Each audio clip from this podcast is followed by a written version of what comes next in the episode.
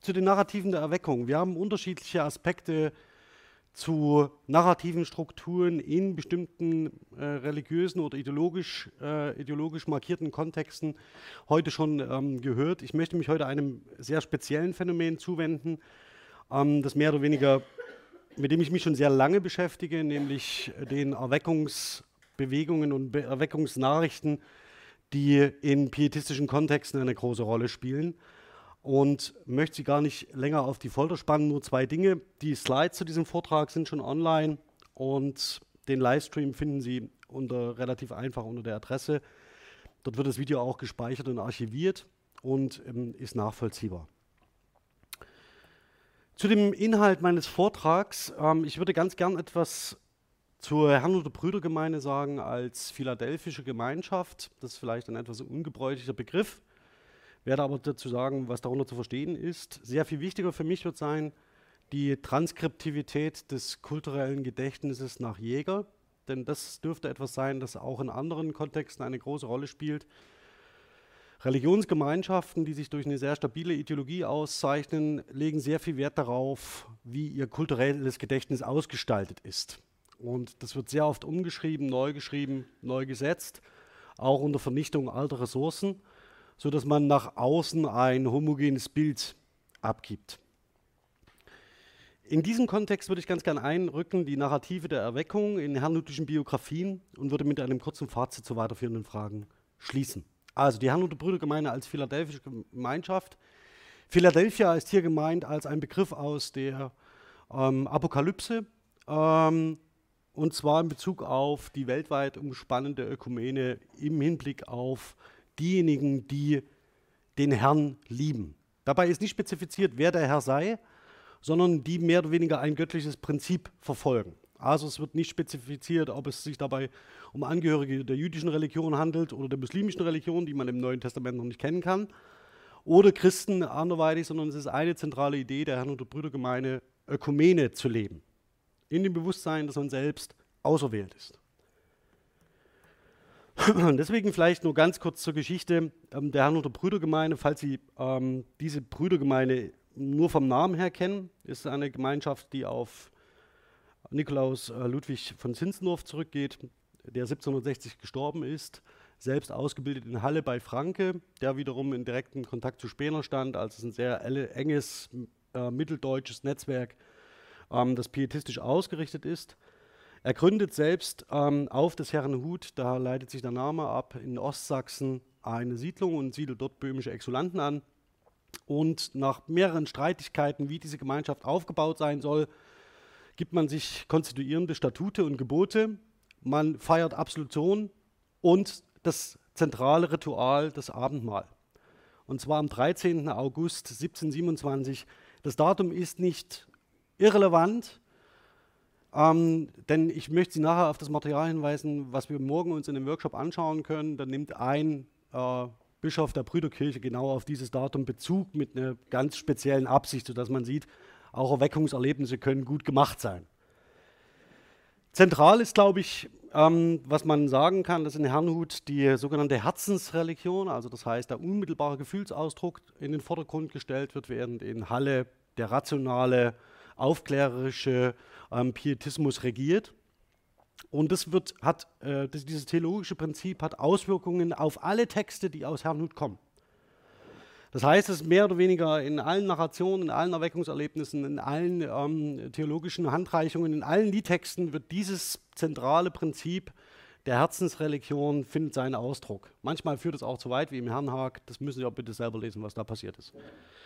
Ähm, Im Mittelpunkt, deswegen hat es mehr oder weniger auch so einen sektierischen Anklang, ist ein christozentrisches Weltbild. Also man verfolgt nicht die Trinität und man bezeichnet auch das Abendmahl als Liebesmahl. Das heißt, die Gemeinschaft ist selbst mit dem Herrn verheiratet. Also Christus ist Bräutigam der Gemeinschaft. Das meinte ich vorhin in Bezug auf Allah. Es geht im Wesentlichen darum zu sagen, er ist einer von uns und wir von ihm. Und das geht sehr weit über eine rein metaphorische Beziehung hinaus. Ja, das führt durchaus dazu, dass man, äh, schauen Sie mal nach dem sogenannten Blut- und Wundenkult der Herrnhuter, dann wissen Sie ungefähr, in welche Richtung das gehen kann. Hat eine sehr sexuelle äh, Komponente.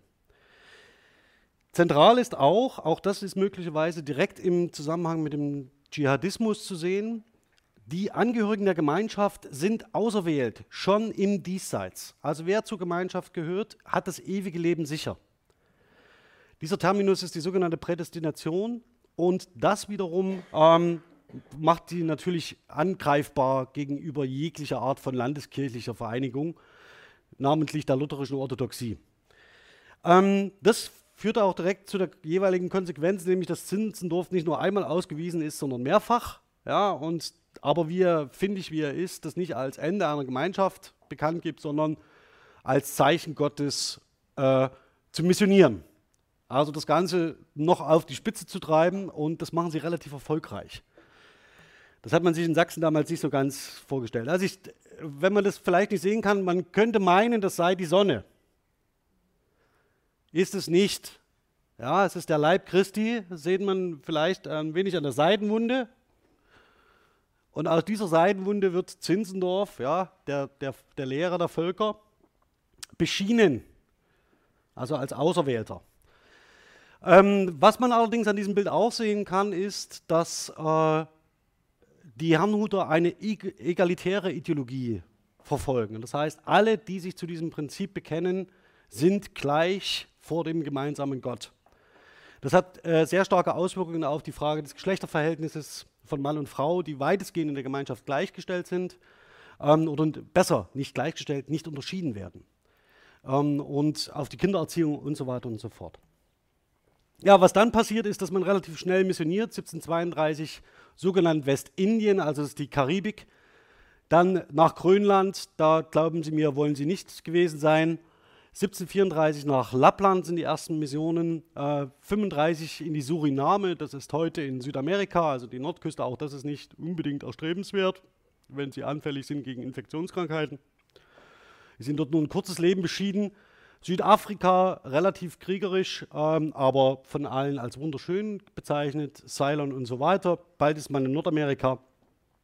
Das sind so die ersten Missionen, die im Wesentlichen nur mit dem Rucksack ohne Erfahrung per Fuß angetreten werden. Aus diesen äh, zarten Anfängen entwickelt sich relativ schnell ein komplexes Missionswerk, was es in dieser Form wohl aus Deutschland heraus kein zweites Mal gibt. Warum erwähne ich das? Ähm, das mache ich nicht ganz umsonst. Wir können faktisch mit der Herrnhutischen Mission und den Zeugnissen, die aus dieser Mission kommen, Erfahrungen wie den Abolitionismus, das heißt die Sklavenbefreiung, eins zu eins aus den Quellen studieren. Das ist etwas, was die gegenwärtige Kolonial- und Mission Nachlinguistik nicht kann, weil sie sagen, wir hätten gern die deutschen Kolonialgebiete und sie vernachlässigen 200 Jahre Quellengeschichte. Und, also das nun mal, das sind die ungefähr die, die ist die Erschreckung der Mission. Also mit Nordamerika, Grönland, Südamerika, ähm, in Südafrika, Deutschland, Russland, Europa, Australien. Und das ist mehr oder weniger die Idee dahinter.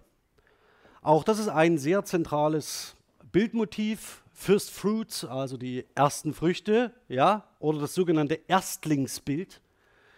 Das sind die ersten Missionierten, ähm, die hier zu sehen sind. Ähm, ich, warum zeige ich das? Sie sehen hier die Herrnhuter Tracht der Frauen. Also mit Haube. Ja, sehen Sie das? Und das Einzige, worin sich die Frauenkleidung voneinander unterscheidet, sind die Schleifen, die farbigen Schleifen.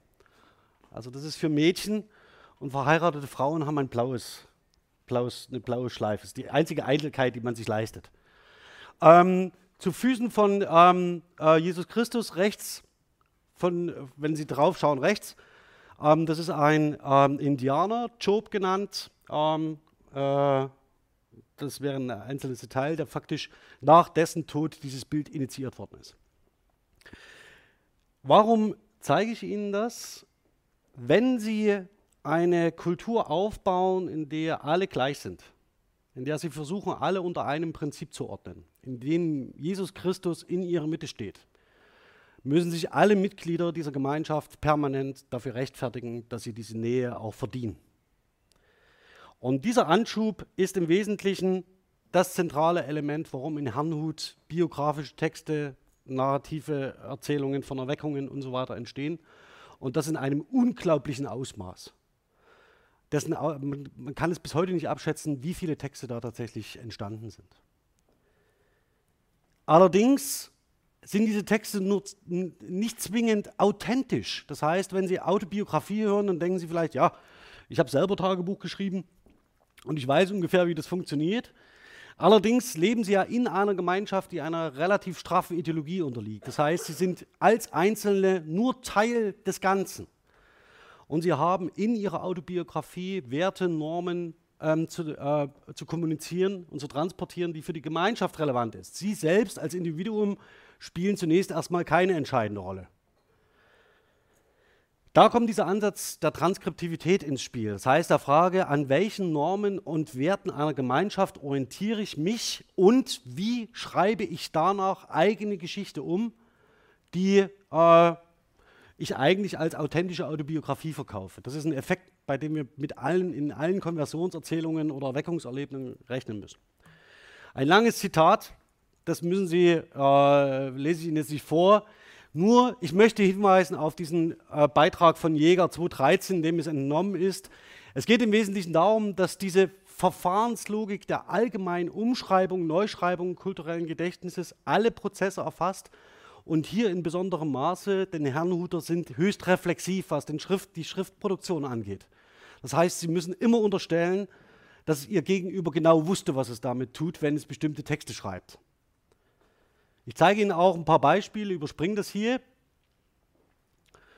Nach Zinzendorf, also der mehr oder weniger höchst charismatisch, aber auch höchst problematisch war, übernimmt äh, August Gottlieb Spangenberg das Ruder in Herrnhut. Und das ist jemand, den man als einen preußischen Verwalter bezeichnen könnte. Der verpflichtet die ganze Unität auf die Trinitätslehre, das heißt auf die Confessio Augustana, und schreibt die komplette Geschichte der Gemeinde neu. Wie macht er das? Indem er all das vernichtet hat, was möglicherweise problematisch sein könnte in der Anerkennung der Gemeinschaft. Und aus seiner Hand kommt faktisch die Zinzendorf-Biografie, die Geschichte der Gemeinde ähm, und er stößt eine Menge andere Projekte an und alles das, was vorher war, ist weg. Also wenn Sie selbst einmal in die Notlage kommen, der zweiten Generation in der Institution, das ist der Weg. Ja, das Erste, was er macht, ähm, zentrale Texte veröffentlichen zur Frage, wie können wir unter den Heiden missionieren? Wie machen wir das? Ja, das sind zwei Lehrbücher, die können Sie frei, Google Books können Sie die lesen. Äh, äußerst lesenswert 1782, 1784. Und dann gibt er Missionsgeschichten in Auftrag, das heißt Eigengeschichten der Institution. Und jede Geschichte hat tausend Seiten. Aus der Karibik, aus Nordamerika, aus Grönland, aus Südafrika und so weiter. Das heißt, er schreibt, gibt der Gemeinschaft eine Geschichte. Das sind nur mal ein paar. Historie von Grönland, Geschichte der Mission und der evangelischen Brüder auf den karibischen Inseln, ja. Ähm, dann die Geschichte der Mission in äh, Nordamerika ähm, und so weiter, Grönland, Labrador, das setzt sich sofort. Das Besondere ist, alle diese Texte sind primär auf Deutsch erschienen und werden im Nachhinein sekundär auf Englisch übersetzt und Englisch nochmal herausgegeben. Klammer auf, was wir in Dresden machen, ist ein digitales Korpus aufzubauen mit all diesen Texten, ähm, weil es das größte deutsch-englische Parallelkorpus ist, was wir haben, was in der Form existiert. Klammer zu. Das ist mein eigentliches Interesse. Okay, also das, was wir haben. Wir haben eine Gemeinschaft, die höchst reflexiv ist. Also die darüber nachdenkt, was sie tut. Die hat eine straffe Ideologie. Alle Texte, die produziert werden, ordnen sich dieser Ideologie unter. Das nächste ist, alle diese Gemeinglieder sind gleich. Das hat Auswirkungen darauf, wie sie von sich selbst erzählen können. Ja, sie können nicht gleicher sein als andere. Sie können auch nichts besser machen als andere, denn sie sind immer nur gleich. Das nächste ist aber, sie sind zugleich exklusiv, weil sie besser sind als andere. Da haben wir diesen äh, Ansatzpunkt zu dieser Outgroup, das heißt, sie gehören zu den Auserwählten. Also sie gehören zu der immer gleichen Gruppe der Ausgewählten, die schon sehr viel mehr erkannt hat als die, die außen stehen. Und zum Schluss, alle schreiben ihre Geschichte mit. Das zeige ich Ihnen gleich, was das bedeutet. Also, kommen wir mal zu diesen narrativen der Erweckung in herrnhutischen Biografien. Vielleicht noch einmal was zu diesen vier Prinzipien. Ähm, zur Exklusivität. Zunächst ist es so, dass dieses Erweckungserlebnis als zentrales Aufnahmekriterium gilt, um in die Gemeinschaft aufgenommen zu werden. Schlussendlich stellt sich für sie immer das Problem dar, dass sie dafür Zeugen brauchen. Einfaches Beispiel, um zum Beispiel zum Islam zu konvertieren, das können Sie machen, indem Sie einen Zeugen neben sich stehen haben, der hört, was Sie machen. Jetzt ist es aber so, dass Sie nicht auf Kommando mit Zeugenschaft erweckt werden können, denn das ist Gnade Gottes. Also da haben Sie können nicht sagen, Freitag 15 Uhr hätte ich es gern, nehmen wir Zeugen mit dazu und dann sind wir auf der sicheren Seite. In der Regel, wenn Sie so etwas wie ein Erweckungserlebnis haben, werden Sie allein sein ohne Zeugen. Und das heißt, sie werden Textstrukturen aufbauen müssen, die das bestätigen. Wie kann man das tun? Also wie kann man Zeugenschaft herstellen ohne Zeugen? Und ihre Biografie ist der Zeuge. Das ist der zentrale Punkt. Also die sprachliche Struktur, die richtige sprachliche Struktur zeichnet, ist Zeuge ihres Erweckungserlebnisses. Das Zweite ist, dass über diese Zulassung, diese Erlaubnis werden sie zum Abendmahl zugelassen. Das ist das zentrale Ritual der Herrnhuter Gemeinschaft. Das geht sehr weit über das der christlichen Kirchen hinaus. Das ist das Liebesmahl. Es ist das Zentrum, das spirituelle Zentrum der Herrnhuter Theologie. Allerdings, wenn sie einmal zugelassen sind, das reicht ja nicht. Ja, sie können ja sich verändern. Sie können ja an ihrer Haltung, äh, kann ja was nicht stimmen ähm, aus Gemeinschaftsperspektive. Deswegen hat man diesen Mechanismus des sogenannten Sprechens eingebaut. Beim Sprechen ist es so, dass sie öffentlich vor der Gemeinschaft ihre Sünden bekennen. Das muss man mögen, glaube ich. Ja? Und es ist auch so, dass das ein Streitpunkt ist äh, in den Gemeinschaften selbst. Und vor allen Dingen die nordamerikanischen Gemeinden geben das sehr schnell auf. Ja, es stellt vor allen Dingen 13-, 14-Jährige dann doch immer vor Probleme. Ähm, aber ihr Verhalten und ihre Haltung wird ständig überprüft. Wenigstens einmal im Jahr, kurz vor der Abendmahlsfeier im August. Da findet das große Sprechen statt, da sind dann alle dran. Ähm, das heißt, sie kommen in so eine Rechtfertigungsschleife rein, sodass sie ihr ganzes Leben lang einmal im Jahr darüber nachdenken müssen, wie ihre Haltung, ihre innere Haltung ist und wie die zur Gemeinschaft ist. Das zweite ist die Prädestination. Sie sind, Entschuldigung, als Teil der Gemeinschaft schon im Diesseits zählen sie zu Gottes Gemeinschaft. Und sie kommen mehr oder weniger aus, dem, aus der hiesigen Gemeinde in die obere Gemeinde. Das ist so die äh, Metapher, die dafür verwendet wird. Aber das ist wie ein Umzug faktisch in einem Haus. Ja? Also das ist keine, sie überwinden da keine Grenze im Sinne, äh, einer, zwischen Immanenz und Transzendenz. Dieses, diese Trennung ist spätestens, wenn Sie in Herrnhut am Abendmahl teilnehmen, aufgehoben für Sie. Das nächste ist, dass Sie dann natürlich sagen müssen, wie kann ich, wodurch zeichnet sich das aus, dass ich durch den Herrn erwählt bin? Jetzt können Sie sagen, okay, das Erweckungserlebnis ist so eins, das, das können Sie aber nur einmal erzählen. Ja, dann ist es bestenfalls so, dass Sie noch an Ihrem Glauben zweifeln können ähm, und dann wieder verstärkt hinzufinden durch verschiedene Dinge. Und eines dieser äh, oder zentrale Erlebnisse dieser Art sind Lebensbewahrungen. Also indem sie schildern, dass der Herr sie offenbar gerettet hat und ihnen dadurch klar wird, dass sie erwählt sind und auf dem richtigen Weg und auch die richtige Haltung zu ihm haben. Das ist ziemlich gut, weil das sind, da können sie faktisch jedes Ereignis in ihrem Leben ähm, ähm, dafür herzunehmen. Und da musste ich äh, gerade dran denken, an diese äh, Konversionsgeschichte und an die Frage des Reiseberichts. Also Allah hat mich bewahrt und ich bin doch angekommen. Das ist genau dasselbe Muster.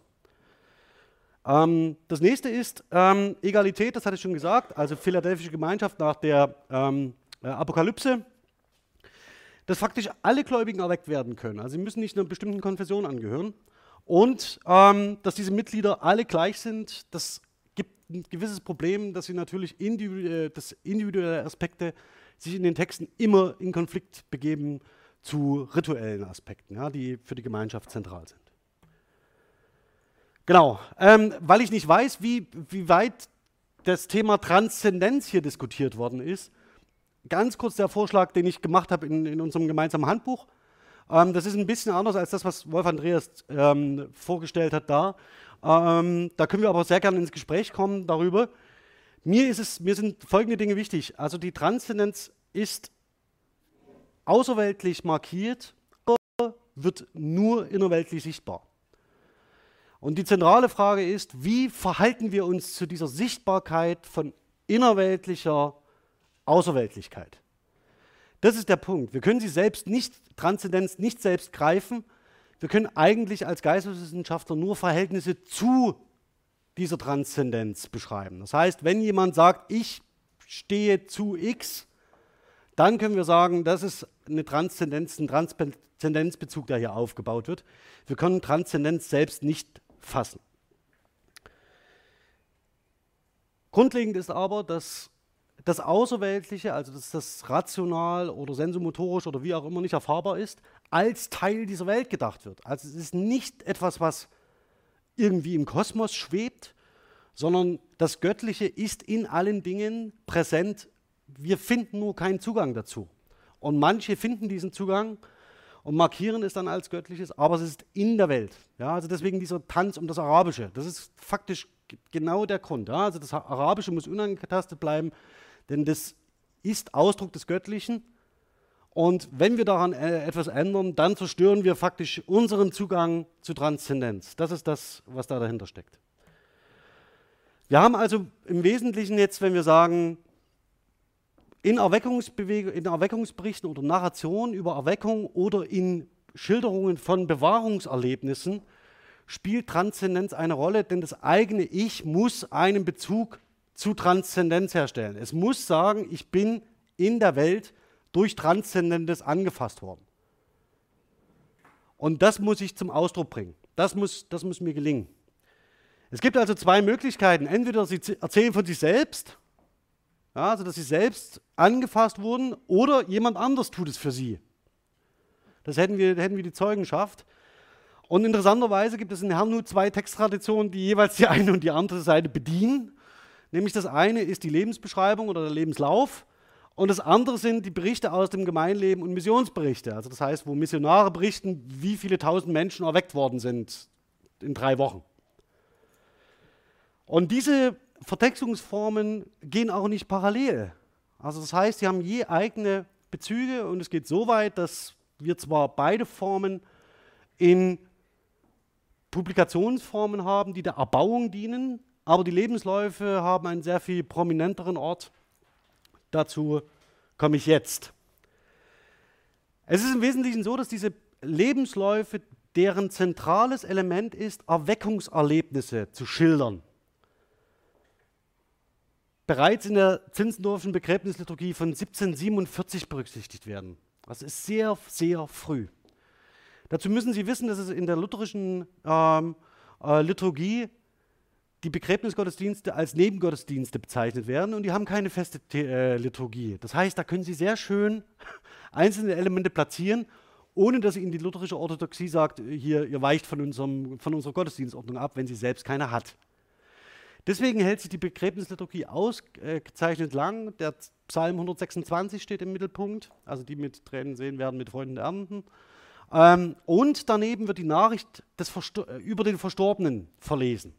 Und diese geht zurück auf Lebensläufe.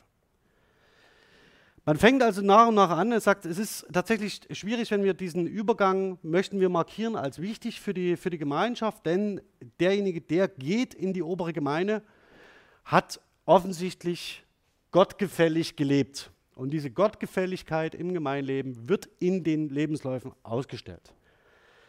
Die Texte werden ab 1752 gesammelt, noch handschriftlich. 1757 systematisch gesammelt im sogenannten Jüngerhaus-Diarium. Das ist das erste Chor, das ein eigenes Haus hat und ein eigenes Archiv. Und ab 1817 regelmäßig veröffentlicht. Ich habe hier nur die deutschen Veröffentlichungen, dasselbe eins zu eins analog im englischsprachigen Raum. Und zwar in den Beiträgen zur Erbauung, also da haben wir diese Erbaulichkeit, also das heißt, dass man sich natürlich auch an diesen Schilderungen orientieren kann, nicht nur für das eigene Leben, sondern auch für die eigenen Texte. Also man kann diese Muster auch abschreiben dann. Ähm, dann die Nachrichten aus der Brüdergemeinde und die Mitteilungen aus der Brüdergemeinde. Man geht heute davon aus, dass ca. 40.000 dieser Texte existieren. Also gedruckt oder handschriftlich. Und das ist auch nur eine grobe Schätzung, die wahrscheinlich nicht stimmt. Das ist so wie mit dem Wortschatz von erwachsenen Menschen, liegt zwischen 50 und 70.000 ja? oder 100.000 oder was auch immer. Okay. Zur ganz groben Entwicklungsrichtung. Und da sage ich auch ein bisschen was gleich zu der, zu der Terminologie. Also die Herrnhuter Lebensbeschreibungen entwickeln sich von der Erweckungsgeschichte, das heißt der Ausstellung des eigenen Erweckungserlebnisses hin zur Berufs- und Familienbiografie, in der man erzählt, wie so sein Leben war. Also das, was Sie normalerweise erwarten würden von Autobiografien, dahin entwickelt sich das im 19. Jahrhundert in Herrnhut mit thematischen Schwerpunkten, die selbst gewählt sind. Und das Leben in der Gemeinde ähm, bildet noch den Rahmen. Also das wird noch so anzitiert. Wann kommt man, wann geht man, was ist der Auftrag, wann ist man, hat man am Abendmahl teilgenommen und so weiter. Aber das sind relativ stereotype Formulierungen. Ähm, und in diesen Texten bildet sich faktisch die Mentalitätsgeschichte der Gemeinschaft im 19. Jahrhundert ab. Das heißt, die Veränderungen, die sozial stattfinden, lassen sich in diesen Texten nachvollziehen. Das heißt, das wäre auch eine Frage zum Beispiel für, für den Dschihadismus, dass man genau so eine Mentalitätsveränderungen beschreiben kann, indem man nicht von außen drauf schaut und sagt, äh, was ist jetzt problematisch oder wo sei jetzt die, die besondere Binnenstruktur, sondern wo man schaut, wie entwickelt sich innerhalb dieser Texte das Konzept weiter. Dafür ist es natürlich viel zu jung, also um, um das nachzuvollziehen. Und das andere ist, das ist ja etwas länger, ich möchte nur auf zwei Begriffe hin, nämlich den der Autobiografie und der Hetero- oder Totalbiografie, was uns zu der Frage der Transkription bringt. Also das heißt, wenn wir von einer Autobiografie, von einer geistlichen Autobiografie sprechen, ist es so, dass wenn das Erweckungserlebnis im Mittelpunkt steht, ein exemplarisches Ich spricht. Da spricht kein historisches Ich aus diesen Texten, sondern es spricht ein exemplarisches Ich, das ein ex gottgefälliges exemplarisches Leben ausstellt. Ganz im, an, an, äh, ganz im Unterschied zu einer Autobiografie oder Berufsbiografie, wo ein historisches Ich von seinem Leben erzählt, wie es ihm ging und er ging. Und das kann man in Herrnhut relativ gut auseinanderhalten. Also das heißt, man kann relativ gut diese Erweckungsgeschichten und diese Berufsbiografien voneinander trennen. Und man kann auch unterschiedliche Haltungen ähm, voneinander unterscheiden. Und während in dieser Autobi also in dieser exemplarischen Erweckungsgeschichte der Umgang mit dem Heiland, das ist so ein feststehendes Idiom, im Mittelpunkt steht. Also ich muss in dieser Geschichte den Umgang mit dem Heiland ausweisen. Ist es so, dass im Wesentlichen in den Berufsbiografien tatsächlich die Familie äh, in den Vordergrund rückt als die zentrale Einheit, in der man sich bewegt. Ja, ähm, was würde ich gern mit Ihnen morgen machen?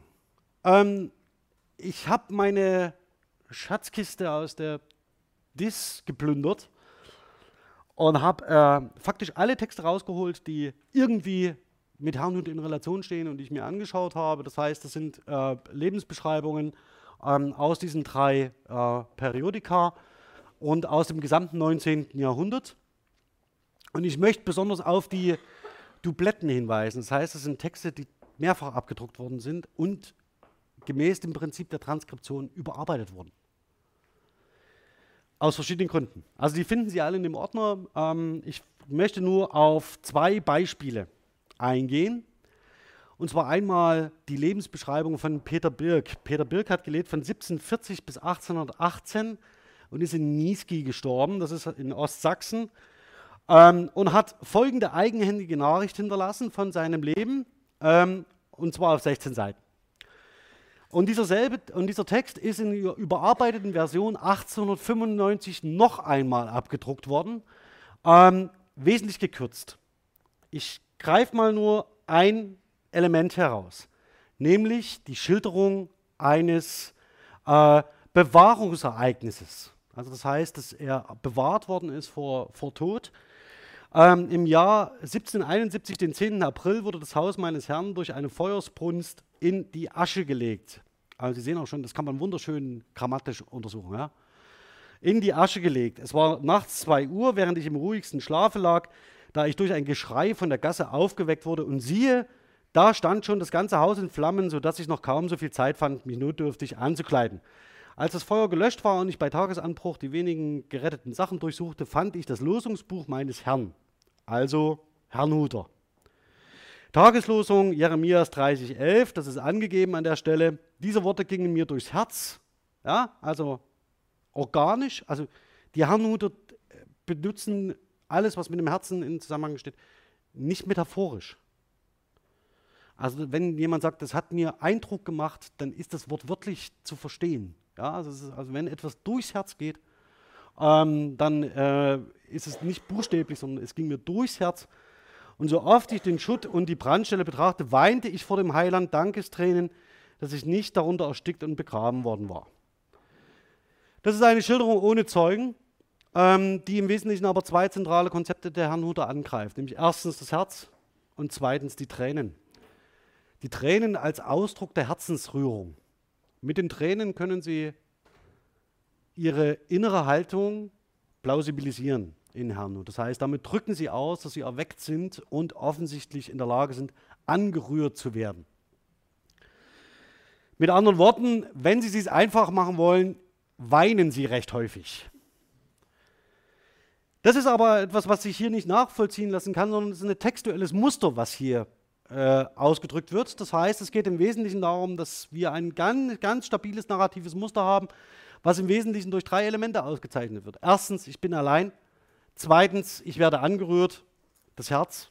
Drittens, ich weine. Und viertens, ich rede drüber. Also das heißt, es bleibt nicht, ähm, man bleibt nicht bei sich, sondern das meine ich mit Reflexivität. Es wird reflektiert, ausgegeben, vor der Gemeinschaft geschildert. Bestenfalls handelt es sich aber um ein narratives Muster. Also das heißt, dass man nicht tatsächlich damit rechnen kann, dass das authentisch ist, was hier geschildert wird. Jetzt zeige ich Ihnen mal dieselbe Passage in der gekürzten Version von 1895. Der Herausgeber der Mitteilungen war der Auffassung, dass diese Lebensläufe, die in diesen Texten die gedruckt werden, nicht mehr den wahren Geist der Gemeinschaft widerspiegeln, dass man mehr wieder zur inneren Einfalt zurückkehren müsse und dementsprechend auch den Umgang mit, mit dem Heiland besser ausstellt. Ich will Sie nun mal na, neben dieser ganzen literarischen ähm, Einleitung mit Wundern und, und so weiter auf diese Position hinweisen. Ja. Es ist auch so, dass sein erster Blick fällt auf das Losungsbuch, ja, davon war nichts zu lesen. Ähm, aber das ging ihm durchs Herz. Er sah die ganze erbarmende äh, Liebe seines Heilands vor sich. Also das heißt, dass die direkte Nähe, die hier hergestellt wird. Ähm, ähm, Im Sinne von sehen heißt vor Augen stellen und zwar sehr konkret. Ähm, die ihn seither geleitet hatte und gerade, dass es Liebe war, unverdiente Liebe, das überwältigte ihn. Zu dieser Liebe fasste er nun Vertrauen. Der Gnade des Heilands wollte er sich unbedingt überlassen. Und jedes Mal, wenn er in den folgenden Tagen die Brandstätte und den rauchenden Schutt betrachtete, weinte er vor dem Heiland Tränen des Dankes, dass er nicht darunter erstickt und begraben worden war. Was passiert? In dieses Bewahrungserlebnis, das relativ unspektakulär ähm, in einem Text erscheint, macht Burkhardt hier ein Erweckungserlebnis. Diese Szene, ja, zu dieser Liebe fasste er nun Vertrauen, also in diesem Moment. Der Gnade des Heilands wollte er sich unbedingt überlassen. Also das heißt, ich gebe mich dir hin. Das sind typische Muster für die Schilderung von Erweckungen. Und hier ist dieses Erweckungserlebnis in die Bewahrung eingelassen. Das heißt, die Kombination zweier sehr starker narrativer Muster und man könne nicht weiter über den Bogen, den, den Bogen überspannen, als Burkhardt das hier macht. Also das heißt, das ist wirklich äh, ja, also er, er, lässt von, dieser ursprünglichen, von dem ursprünglichen Text nicht mehr viel übrig. Also er macht aus einer Berufsbiografie faktisch eine Erweckungsgeschichte. Das können Sie sich, und das Ganze aus dem, aus dem Prinzip der Transkriptivität, das heißt, die Geschichte, die Gemeinde schreibt ihre Geschichten neu. Wenn Sie die erste Geschichte nicht finden, sondern nur die zweite, ähm, ist das, was äh, Ihnen vorgehalten wird. Das zweite Beispiel Ebenfalls in dieser Tradition, auch hier kommt es mir darauf an, genau auf diese Transkriptivität, das heißt die Gemachtheit von solchen Texten. Äh, am Beispiel des Johannes Großmann 1755 bis 1828 in Neuwied gestorben ähm, am 3. März. Ähm, Sie sehen schon, dass der Titel geändert ist. Ja, ein Waisenkind in Gottes Schutz. Also es hat man gleich so ein schönes Motto für die, wie man die Geschichte aufzufassen hat. Ähm, und ich zeige Ihnen ganz kurz eines dieser äh, prototypischen Passagen, wie Erweckungserlebnisse versprachlicht werden können, also wie sie in Narration eingebettet sein können.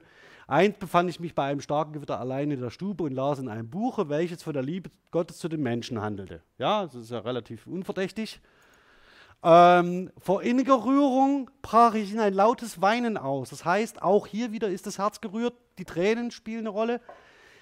Eine zärtliche Gegenliebe und ein unbegrenztes Vertrauen zu meinem Hinblick. Also Sie sehen die Schlüsselwörter, ja? Vertrauen, die Gegenliebe und so weiter. Das ist alles nicht verwunderlich. Zu dem himmlischen Vater wurde dabei in meinem Herzen geweckt und von Stund an konnte ich mich ihm unbedingt überlassen. Auch da haben Sie, also können Sie durchzählen, ja? Also sind alle lexikalischen Einheiten drin: Vertrauen, Liebe, Überlassen und so weiter, Gegenseitigkeit, die da eine Rolle spielt. Ähm, das ist ein ganz typisches Erweckungserlebnis, das alle Bedingungen erfüllt. Also man erzählt davon, man ist gerührt, man weint, man überlässt sich, man ist allein. Und man redet drüber. Also das sind so die ganz typischen Momente. So, jetzt das, was Burkhardt draus gemacht hat. Zu dieser Zeit befand er sich eines Tages allein in der Stube. Draußen tobte ein heftiges Gewitter. Jetzt wieder diese ganzen literarischen Bilder mit Donnerkrollen gegen die Berge und so weiter. Also man will ja dem, dem lesenden Publikum auch was bieten. Ähm, lief er auch nicht, um die Mutter zu suchen. Er saß still vor einem Buch und las darin von der Liebe Gottes zu den Menschen. Das Bewusstsein, von einem liebenden Gott getragen zu werden, erfasst ihn angesichts des tobenden Gewitters mit wunderbarer Gewalt. Er brach in ein lautes Weinen aus, aber nicht vor Angst, sondern vor innerer Rührung, ein unbegrenztes Vertrauen zu dem. Sie sehen, das sind, werden alle Nomina durchdekliniert, das Vertrauen, ähm, der Vater, das Herz, die Gegenliebe. Das ist so etwas, können Sie sich fragen, ob Sie den Begriff Gegenliebe heute noch verwenden. Also ob das ein Terminus ist, den Sie noch gebrauchen. Der ist hier reziprok gemeint. Also es würde mich nicht wundern, wenn, wenn irgendwann äh, in dschihadistischen Kontexten von Gegenliebe gesprochen würde. Ja, also das wäre so ein ganz typisches äh, reziprokes Verhältnis. Ähm, und hier haben Sie tatsächlich dann auch das Erwachen. Ja, also das heißt, das Erwachen, das Erwecken, das hier eine Rolle spielt, das gibt dem Ganzen dann seinen Namen. Man ist sich bewusst, man ist ergriffen und es ist nachhaltig. Also das heißt, es erfüllt alle ähm, äh, Kriterien für eine nachhaltige Veränderung der, ähm, der Gemeinschaft. So, jetzt haben wir also vier, diese vier Prinzipien. Das ist der Reflexivität. Man ist sich bewusst darüber, was man schreibt, was man tut, was man erzählt. Das nächste ist, alle sind gleich. Das heißt, wenn von Erweckungserlebnissen erzählt wird, dann sollten die sich in diese Muster einfügen. Also man hat feste Strukturen, ähm, die bestimmte Begriffe, die aufgebraucht werden. Das, äh, die Erzählungen sind meistens in einem Setting platziert, das dadurch ausgezeichnet ist, dass jemand allein ist, angefasst wird, weint ähm, und dann faktisch sich diese Veränderung einstellt. Transkriptivität, die Geschichten werden immer dann angepasst, wenn es für die Ideologie der Gemeinschaft notwendig ist und überarbeitet. Und man muss gleichzeitig durch diese Schilderungen seine Exklusivität ausstellen. Nicht alle werden so erfasst wie man selbst. Dem Ganzen entsprechen faktisch auf, auf der Ebene der Lebensbeschreibungen bestimmte Phänomene. Egalität, das bedeutet, dass wir keine Autobiografien im klassischen Sinne vor uns haben, sondern wir haben Texte, die autobiografische Bestandteile haben, aber auch andere Hände und ganze Autorenkollektive. Das wird in einen Text gegossen und faktisch jeder durfte etwas zum Leben des Verstorbenen sagen. Es lässt sich mit gängigen textlinguistischen Kriterien relativ schwierig beschreiben. Also wenn, wenn Sie einen Text haben, der teilweise aus sieben identifizierten Händen besteht und dann kommen noch drei da drauf, die Sie nicht kennen.